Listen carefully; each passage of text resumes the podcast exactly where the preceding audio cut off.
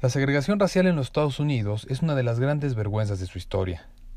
Infinidad de injusticias y de muy malos tratos han pasado a través de los años, por lo que ha sido necesaria la intervención de grandes personas que han dedicado su vida a luchar en contra de esa ignorancia que supone el racismo.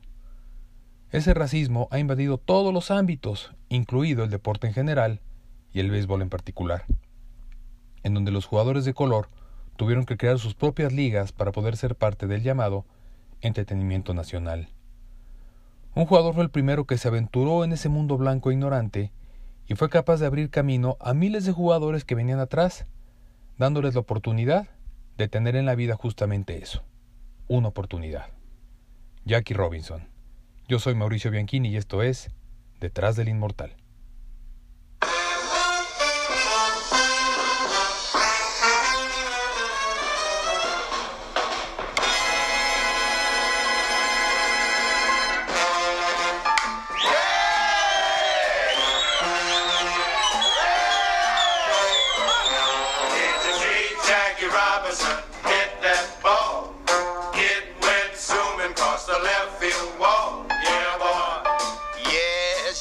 Jackie hit that ball.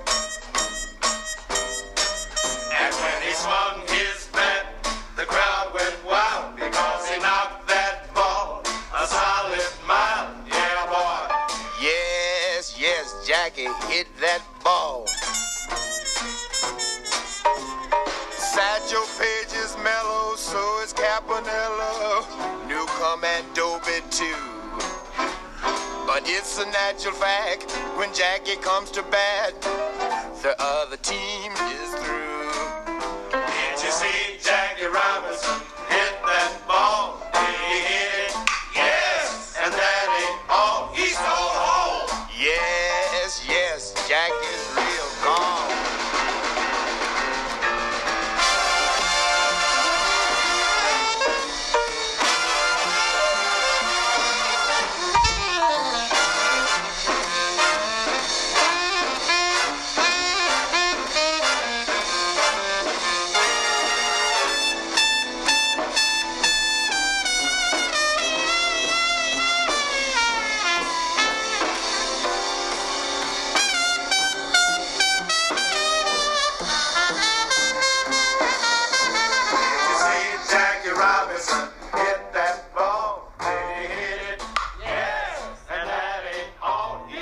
4 de diciembre de 1865, en un pequeño pueblo llamado Pulaski, en el estado de Tennessee, se reunieron seis tipos que eran veteranos de la Guerra de Secesión, y sus nombres eran Calvin Jones, Frank McCord, Richard Reed, John B. Kennedy, John Lester y James Crow. Y al no tener absolutamente nada que hacer después de la guerra, decidieron formar un club social. Uno de ellos pensaba que sabía griego, y descubrió la palabra Kuklos, aunque realmente se pronuncia Kiklos, que quiere decir círculo. Y también le pusieron clan, ya que los seis de ellos tenían ascendencia escocesa. Separaron Kuklos en dos palabras, cambiando la O de Kuklos por una U y la S final por una X, y entonces optaron por llamarlo Ku Clan. Al año siguiente pensaron en usar algún tipo de disfraz y se pusieron una sábana blanca con agujeros en los ojos, y pensaron que sería muy divertido asustar a la gente, ya que el Ku Klux Klan era un club social en donde los jóvenes podían encontrar entretenimiento y diversión. Salían por la noche a recorrer Pulaski, siempre manteniendo el incógnito absoluto, fingiendo ser fantasmas de soldados confederados, recordando que los fundadores habían peleado por el sur, por lo que eran esclavistas. La gente del pueblo comenzó a hablar de ellos, y en pocos meses hicieron más de cuatrocientos socios. En esas salidas nocturnas se dieron cuenta de dos cosas. La primera era que los que más asustaban eran las personas de color. Y la otra cosa que notaron es que ellos no querían esas personas. Por esto entraron las personas de color en la historia del Ku Klux Klan. Para tener una idea de lo que pasaba en los Estados Unidos en aquellos años, hay que decir que en 1850 había en el país más o menos 3.200.000 esclavos, cuyo precio oscilaba entre 2.200 a 2.000 dólares. En esa época, los gobiernos del sur aceptaban esa esclavitud ya que eran estados cuya economía se basaba en el cultivo de algodón y requerían esa mano de obra. mientras que los estados del norte no la aceptaban de ninguna manera.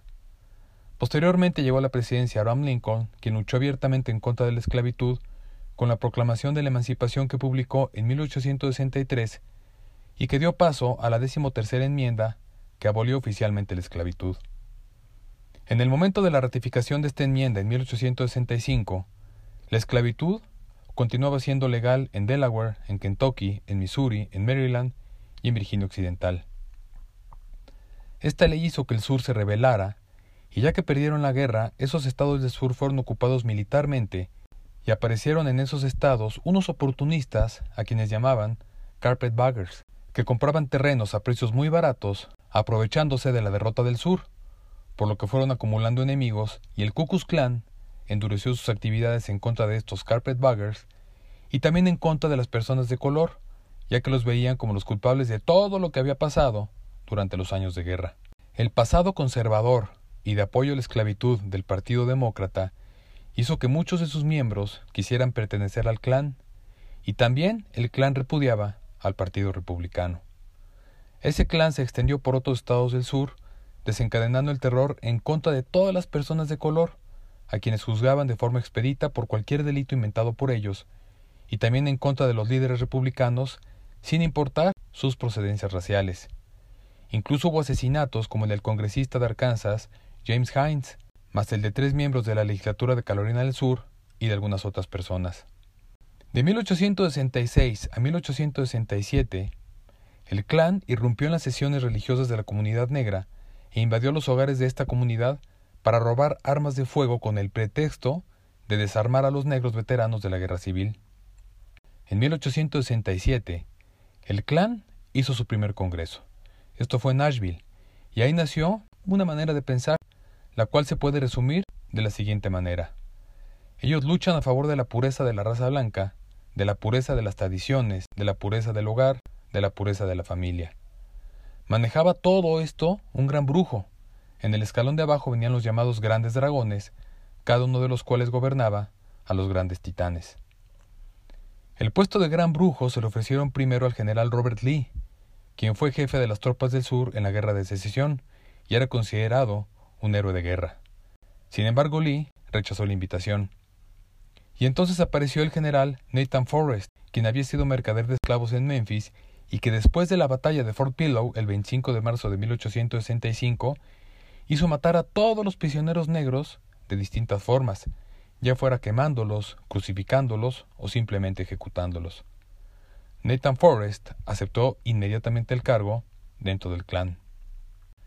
La ceremonia de iniciación del clan era más o menos de la siguiente manera. Llevaban al postulante a una casa en ruinas, le vendaban los ojos y le preguntaban ¿Es norteamericano por nacimiento? ¿Es buen ciudadano? ¿Tiene sangre anglosajona? ¿Está en contra de la igualdad de los negros? ¿Está a favor de un gobierno de blancos? Si las respuestas eran afirmativas, era aceptado. Ese clan repudiaba más que a nadie a las personas de color, pero sobre todo a las personas de color inteligentes y capaces, ya que terminaban con el mito de la superioridad de la raza blanca, por lo que hubo un sinfín de asesinatos por todo el territorio del sur de los Estados Unidos. Y en 1869 el gran brujo declaró que el clan ya no era necesario, ya que había cumplido su propósito de sembrar el odio en contra de las personas de color. El clan siguió de forma clandestina hasta el año de 1915, cuando se estrenó la película El nacimiento de una nación, en la cual se glorifica y mitifica al primer Ku Klux Klan. La película generó una locura nacional por el clan llegando a los extremos de tener actores disfrazados como miembros del clan en un preestreno en Los Ángeles, o que la audiencia, muy entusiasmada, disparara sus armas en contra de la pantalla de los cines. La película fue vista por un tipo llamado William Simmons y se le ocurrió resucitar al Ku Klux Klan y convocó en Atlanta a 40 personas a quienes llevó a Stone Mountain y le prendió fuego a una cruz en lo más alto y con esta ceremonia revivió al clan, el cual llegó a tener en 1920, aproximadamente 4 millones de miembros. Para estos años, los norteamericanos, negros y blancos, tenían un pasatiempo nacional que era el béisbol, dentro del cual también se vivía un racismo muy fuerte, a pesar que desde 1871 los afroamericanos habían sido parte del inicio de los equipos profesionales. Desde esos inicios, la Asociación Nacional de Jugadores de Béisbol trataba ya de impedir la inclusión de jugadores de color en los equipos con el siguiente argumento. Es posible que al comité haya acudido algún club que haya solicitado ser miembro y tenga personas negras o alguno de sus miembros lo sea, y la recomendación de este comité es, y se sostiene de forma unánime, contra la admisión de cualquier club que esté compuesto por una o más personas negras. Ya en 1887, la Liga impidió contratarlos, por lo que el gran pasatiempo norteamericano iniciaba con la sombra de la segregación. En ese 1887 se formó la Liga Nacional de Béisbol de Color, la cual tuvo una corta duración, pero era el inicio de las llamadas Ligas Negras de Béisbol.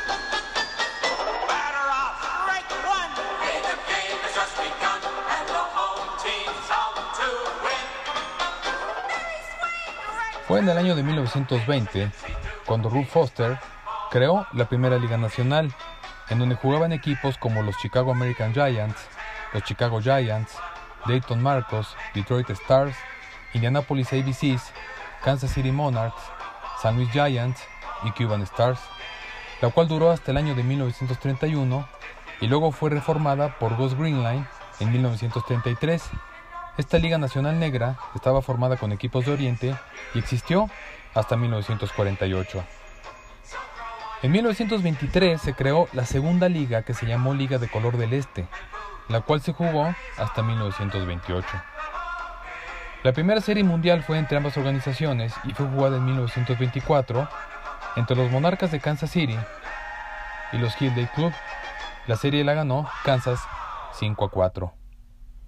La primera de las ligas fundadas contó con la asistencia de más de 5.000 espectadores los domingos, los que fueron incrementando hasta llegar a unos 35.000. En 1933 se formó la Liga Nacional Negra y en 1937 la Liga Americana Negra. Y durante los años 30 y 40 se realizó el Juego de las Estrellas conocido como el East West All Star Game, el cual se jugaba una vez al año en la ciudad de Chicago.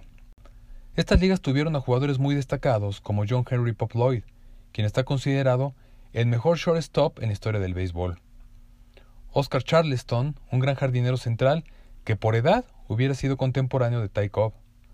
Los jardineros Torquay Stearns, Cool Papa Bell, Mull Suttles, el shortstop Willie Wells, el primera base Buck Leonard y el tercera base Ray Dandridge. Figuraba también el catcher George Gibson, considerado el mejor catcher de las ligas negras y también el mejor bateador.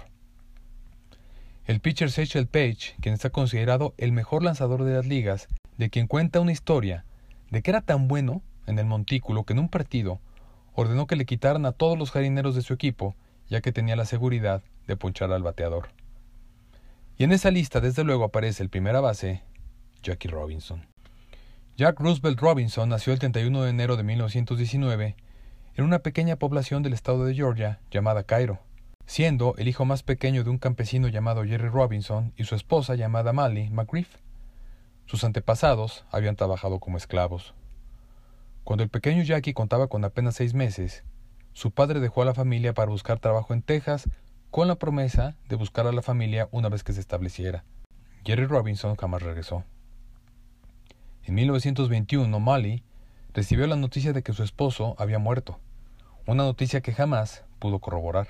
Molly luchó mucho por mantener ella sola la granja en donde vivían, pero se dio cuenta de que era imposible, por lo que necesitaba otra manera para poder mantener a su familia. Aunado a esto, Georgia no era un lugar seguro para ellos debido a los violentos disturbios raciales y los linchamientos de personas de color que aumentaron en verano de 1919, años en donde venía el ascenso el segundo Ku Klux Entonces Molly, junto a varios familiares, tomaron la decisión de juntar todo el dinero que tenían y comprar boletos para irse a Los Ángeles, California. En ese momento Jackie tenía 16 meses de edad. Ya establecidos en un pequeño departamento en Pasadena, California, Mali encontró trabajo limpiando casas y con muchos sacrificios adquirió una casa en un vecindario en donde los habitantes eran mayoría de personas blancas, vecinos que los insultaban todos los días, llegando a circular una petición exigiendo que la familia de Jackie Robinson se fuera. Un día los Robinson vieron en su propio jardín una cruz que estaba en llamas, y Molly se mantuvo firme negándose a irse de un lugar al que tanto trabajo le había costado llegar. Con la madre fuera todo el día, los Robinson aprendieron a cuidarse solos desde muy pequeños. Una de las hermanas mayores de Jackie, llamada Willa May, tres años mayor, lo alimentaba y se lo llevaba a la escuela con ella todos los días y lo dejaba en el arenero mientras ella estaba en clases. Miraba por la ventana de tiempo en tiempo para ver cómo estaba, las autoridades de la escuela, por compasión, permitieron esto hasta que Jackie cumplió cinco años y pudo entrar a la escuela.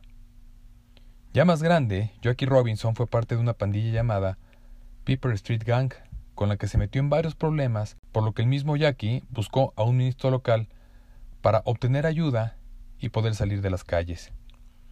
Estos años coincidieron con un joven Jackie que se hizo conocido por sus habilidades atléticas, al grado de que sus compañeros le pagaban con comida para que jugara en sus equipos. También le pagaban con algunas monedas, monedas que Jackie entregaba a su mamá. Al llegar a high school, Jackie Robinson sobresalía en cualquier deporte que practicara, ya fuera fútbol americano, básquetbol, béisbol, atletismo o lo que fuera, y ganaba en todo lo que participaba. Sus hermanos lo ayudaban y le inculcaron un feroz sentido de competencia. Su hermano Frank lo animaba y asistía a todos sus eventos deportivos. Su hermana Willa Mae, quien también era una gran deportista, lo aconsejaba, y fue su hermano Mac quien lo terminó por inspirar, ya que Mac era un velocista de clase mundial, llegando incluso a competir en los Juegos Olímpicos de Berlín en 1936, en donde alcanzó a ganar una medalla de plata en los 200 metros planos. En esa competencia, Mac Robinson llegó en segundo lugar, solo por detrás de la leyenda Jesse Owens. A pesar de sus grandes capacidades atléticas y sus logros, a Jackie Robinson ninguna universidad le ofreció alguna beca deportiva. Ingresó entonces en el Pasadena Junior College, en donde se distinguió como un gran mariscal de campo en fútbol americano, también como máximo anotador de puntos en básquetbol y por si fuera poco, en salto de longitud, implantó varios récords. En béisbol, tuvo en su etapa universitaria un promedio de bateo de 417, por lo que fue nombrado el jugador más valioso del sur de California en 1938. Después de esto, ahora sí, muchas universidades le ofrecieron una beca para completar sus estudios, y Jackie Robinson se decidió por la Universidad de California en Los Ángeles, la UCLA, ya que quería quedarse cerca de la familia. Una familia que en 1939 tuvo un fuerte impacto cuando Frank murió por las lesiones que recibió en un accidente en motocicleta. Jackie Robinson estaba devastado y todo su dolor lo enfocó en hacer todo lo mejor que pudiera en la UCLA. Fue ahí en donde Jackie Robinson se convirtió en el primer estudiante en ganar en los cuatro deportes en los que compitió, fútbol americano, básquetbol, béisbol y atletismo. También fue en esa universidad en donde conoció a su futura esposa, Rachel Isum. A pesar de todos sus éxitos universitarios, Jackie estaba preocupado por su futuro, ya que al ser una persona de color iba a tener las cosas muy complicadas, por lo que encontró un trabajo temporal como asistente del director deportivo en un campamento en Atascadero, California. Esto lo hizo tras abandonar la UCLA. Posteriormente jugó por un breve periodo en un equipo de fútbol en Hawái, regresando de ahí solo dos días antes de que los japoneses atacaran Pearl Harbor el 7 de diciembre de 1941.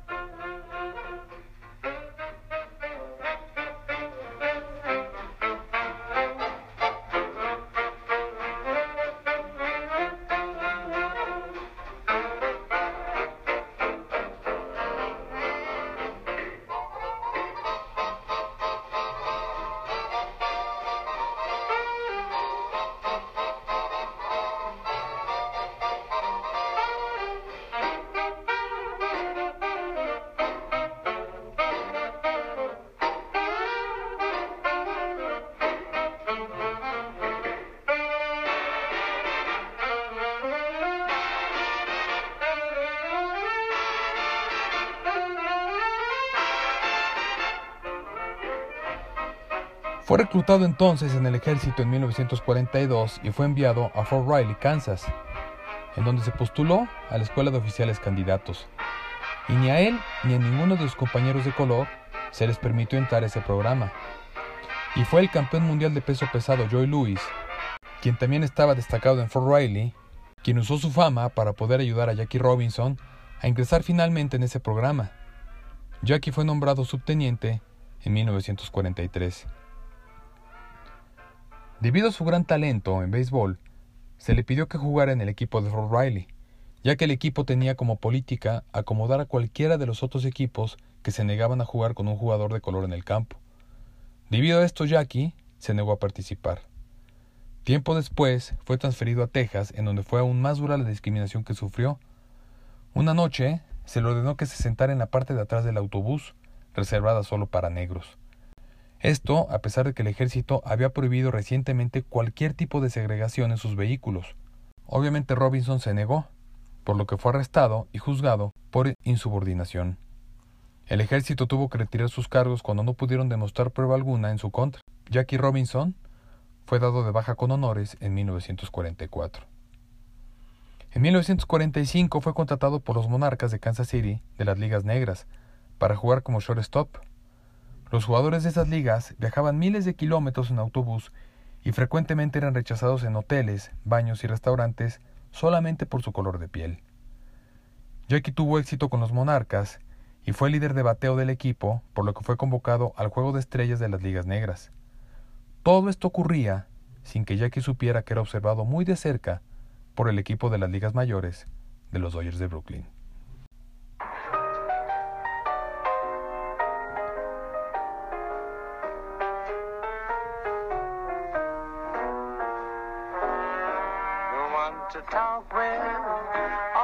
Myself. No one to walk with, but I'm happy on the shelf. Ain't misbehaving, saving my love for you, for you, for you, for you. I know for certain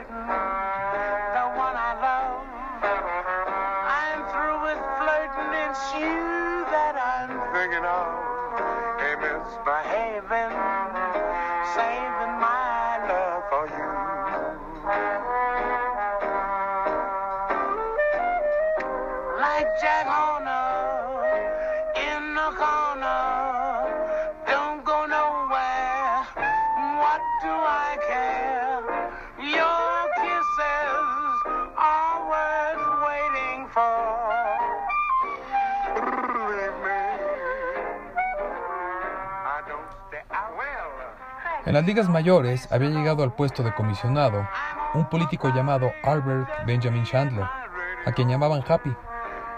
Fueron las acciones de este comisionado las primeras acciones que finalmente llevarían a tirar la barrera del racismo en el béisbol de grandes ligas. Happy Chandler finalmente permitió que jugadores de raza negra pudieran ser parte de las ligas mayores. Esta decisión, que en su momento fue extremadamente controvertida, fue aprovechada por Branch Rickey, quien era el presidente de los Dodgers de Brooklyn. Rickey sabía de béisbol, ya que había sido el manager del equipo de béisbol de la Universidad de Ohio. Tiempos en los que él mismo presenció cuando a un jugador de color llamado Charles Thomas no le permitieron alojarse en el hotel de la ciudad en donde les tocaba jugar. Ese jugador llorando le dijo a Ricky, deseo arrancarme la piel para ser igual al resto de los jugadores. Esta experiencia hizo que Ricky luchara por terminar con el racismo y llevar dignidad al béisbol. Después de un extenuante escauteo, el equipo de los Dodgers eligió a Jackie Robinson para integrarse con ellos. Ricky advirtió a Jackie Robinson que debía controlar sus pasiones y temperamento para soportar el ambiente hostil que encontraría al llegar a las ligas mayores. Esto era muy difícil debido al fuerte temperamento de Jackie Robinson. De inicio fue llevado al equipo de Reales de Montreal, filial de los Dodgers, en donde consiguió un promedio de bateo de 349, con 40 bases robadas y además ganó el título de las pequeñas series mundiales. El 15 de abril de 1947 se convirtió en el histórico día del debut de un jugador de color en las ligas mayores, cuando Jackie Robinson alineó con su famoso número 42. En ese partido no pegó de hit, sin embargo consiguió anotar la carrera del triunfo. A partir de ese momento comenzó un verdadero infierno para Jackie Robinson. Recibía cartas con amenazas de muerte, los pitchers le lanzaban directo a la cabeza y a las piernas, y los catchers le escupían los zapatos.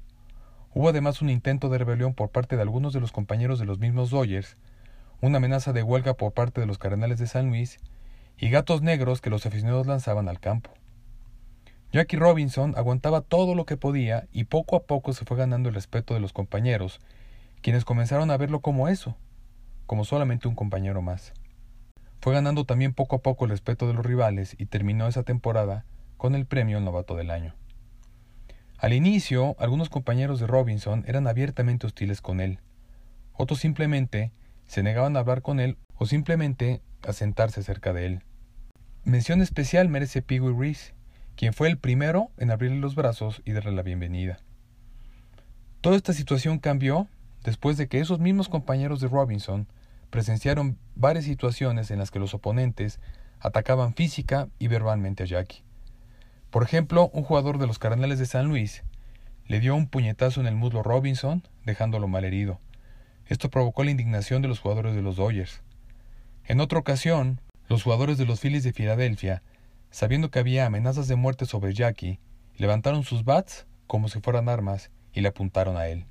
Todos estos incidentes unieron a los jugadores de los Dodgers en apoyo a Jackie. Jackie Robinson en el terreno se destacaba principalmente por su gran movilidad y por el empeño que ponía, sobre todo cuando se encontraba en las bases, ya que no dejaba de moverse con el fin de desestabilizar al pitcher contrario. Entre sus marcas más importantes está la de haberse robado el home 19 veces. Comenzó su carrera como primera base y tiempo después lo movieron a la segunda base, posición que mantuvo durante el resto de su carrera. Uno de los capítulos más complicados para Jackie Robinson fue cuando el manager de los Phillies de Filadelfia, Ben Chapman, se dedicó a ofenderlo en cada oportunidad que tenía, le gritaba y le decía que se largara de la liga en donde no tenía nada que hacer. Esos abusos por parte de Chapman llegaron a ser titulares en la prensa nacional. Chapman les dijo a sus pitchers que siempre que estuvieran con tres bolas y sin strike en contra de Robinson, que lo golpearan lo más fuerte que pudieran. Todos estos intentos por parte del manager de Filadelfia solamente lograron que más personas sintieran empatía por Jackie. Incluso el comisionado Chandler apoyó a Robinson y exigió que Ben Chapman posara para una fotografía con Robinson como gesto conciliador. Este incidente hizo que el compañero de Jackie, Dixie Walker, comentara Nunca pensé que vería al viejo Ben comer mierda así. Las acciones vergonzosas de Ben Chapman contribuyeron a que fuera despedido la temporada siguiente y jamás volvió a dirigir. Ya en la temporada de 1949, Jackie Robinson era libre de expresarse al igual que los demás jugadores. Ya respondía a las burlas de los rivales, lo que inicialmente escandalizó al público que antes lo veía callado y dócil. Para esa temporada Jackie Robinson ya ganaba 35 mil dólares al año, más que cualquier jugador Dodger. Esa temporada la terminó con un promedio de bateo de 342, 37 bases robadas, 124 carreras impulsadas y 122 carreras anotadas. Jackie Robinson usaba su posición para promover la igualdad racial y la mentalidad del resto de los jugadores y aficionados comenzó poco a poco a cambiar. Cuando los Dodgers salían de gira, los hoteles de varias ciudades se negaban a que jugadores de color se quedaran en sus habitaciones junto al resto de los jugadores. Robinson amenazó con que ningún jugador se quedaría en el hotel si no eran todos bienvenidos, una estrategia que a menudo le funcionaba. La familia Robinson se mudó a una casa en Flatbush, Brooklyn, y tuvieron a su hija Sharon en enero de 1950 y a su hijo David en 1952. Posteriormente compraron una casa en Stanford, en Connecticut. En 1955 los Dodgers enfrentaron de nuevo a los Yankees en la Serie Mundial. Los Dodgers ganaron cuatro juegos a tres gracias en parte al ímpetu de Jackie Robinson en el momento de correr las bases. Difícilmente se jugará otra Serie Mundial en la que participen tantos jugadores del Salón de la Fama como este, a quienes se les fue Dodgers estaban Roy Campanella, Sandy Koufax, Pee Reese, Doug Snyder, Tom Lasorda y el manager Walt Alston, y por supuesto Jackie Robinson. Y por el lado de los Yankees estaban Yogi Berra, Whitey Ford, Mickey Mantle, Phil Risuto y el manager Casey Stengel. En la temporada de 1956, Jackie ya con 37 años, pasó gran parte de la temporada en el banco, y en 1957 cuando se anunció que el equipo se iría a Los Ángeles, Jackie Robinson decidió que era hora de retirarse. En ese 1957 ya habían sido contratados 17 jugadores de color en grandes ligas. Sus números en las ligas mayores terminaron con un porcentaje de bateo de 311, con 1.518 hits, 137 home runs y 197 bases robadas.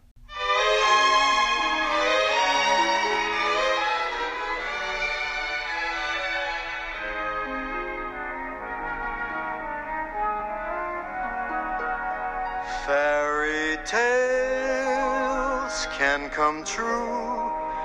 It can happen to you if you're young at heart. For it's hard, you will find, to be narrow of mind if you're young at heart. You can go to extremes with impossible schemes. You can laugh when your dreams fall apart at the seams. And life gets more exciting with each passing day. And love is either in your heart or on its way. Don't you know that it's worth every treasure on earth to be young at heart? Una vez retirado del deporte activo, Jackie Robinson se mantuvo muy ocupado. Se convirtió en un exitoso recaudador de fondos para la Asociación Nacional para el Avance de las Personas de Color. También ayudó a recaudar fondos para el Freedom National Bank, un banco que servía principalmente a poblaciones minoritarias, otorgándoles préstamos que en otros lugares les hubiera sido imposible. También se encargó de proyectos para mejorar las viviendas de personas afroamericanas y se relacionó con personajes de la talla de Martin Luther King y con los presidentes Dwight Eisenhower, John F. Kennedy y Richard Nixon. También trabajó con iglesias y organizaciones sociales. En julio de 1962 se convirtió en el primer afroamericano en ser admitido en el Salón de la Fama de Cooperstown. Jackie agradeció a las personas que lo habían ayudado en conseguirlo, su madre, su esposa y Branch Rickey. Años después tuvo que soportar la pérdida de su hijo, Jackie Jr., quien llegó de la guerra de Vietnam profundamente traumatizado y adicto a las drogas. A pesar de que luchó con éxito contra las adicciones, murió trágicamente en un accidente de auto en 1971. Esta pérdida afectó muchísimo a Jackie Robinson, quien se encontraba luchando contra los efectos de la diabetes. En la Serie Mundial de 1972, entre los Atléticos de Oakland y los Rojos de Cincinnati, Jackie Robinson apareció nuevamente ante el público, con una diabetes muy avanzada y prácticamente ciego. Era 15 de octubre y tuvo una oportunidad de pronunciar un discurso con el que se llevó una ovación espectacular. Solamente nueve días después murió al ser víctima de un ataque al corazón. Tenía solamente 53 años.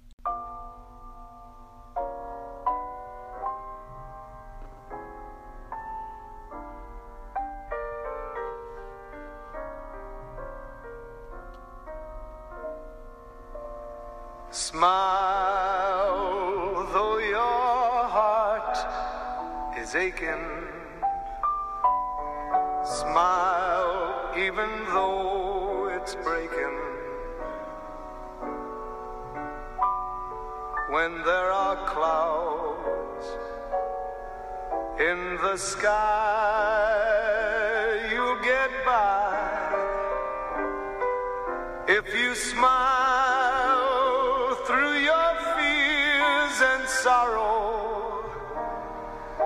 smile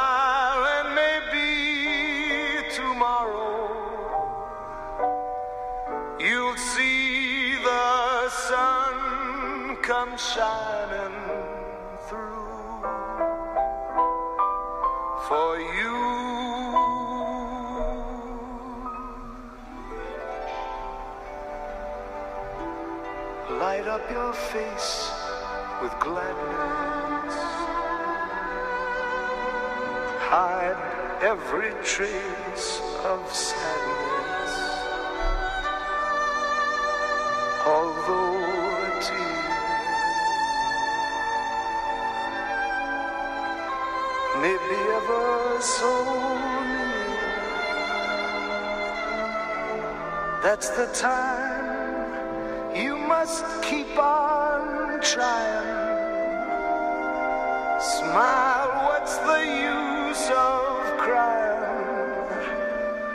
You'll find that life is still worthwhile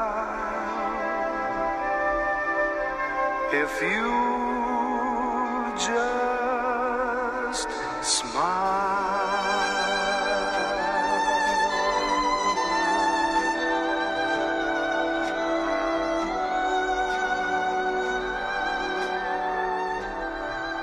Después de su muerte, su esposa inició la Fundación Jackie Robinson, la cual otorga becas escolares con el objetivo de ayudar a la juventud necesitada, dándoles educación. En 1986, Jackie Robinson fue galardonado de manera póstuma con la Medalla Presidencial de la Libertad por el presidente Ronald Reagan. Y en 1997, cuando se cumplieron 50 años de su debut en las ligas mayores, el número 42 de Robinson fue retirado de todos los equipos de la Liga Americana y de la Liga Nacional. El 15 de abril ha sido declarado en Estados Unidos el Día de Jackie Robinson, en el que las grandes ligas y en especial el equipo de los Dodgers rinden homenaje al primer jugador afroamericano en las ligas mayores. La lucha de Jackie Robinson por abrir camino en una liga de jugadores blancos dejó un legado que será imposible de borrar. Lo consiguió con base a su talento, paciencia, tenacidad y perseverancia. Y si nos preguntamos por qué aguantó todo lo que aguantó, qué es lo que pretendía Jackie Robinson, él mismo respondió a estas interrogantes cuando declaró, no pretendemos nada especial, solo pretendemos que nos permitan vivir como viven ustedes, como nuestra constitución lo demanda.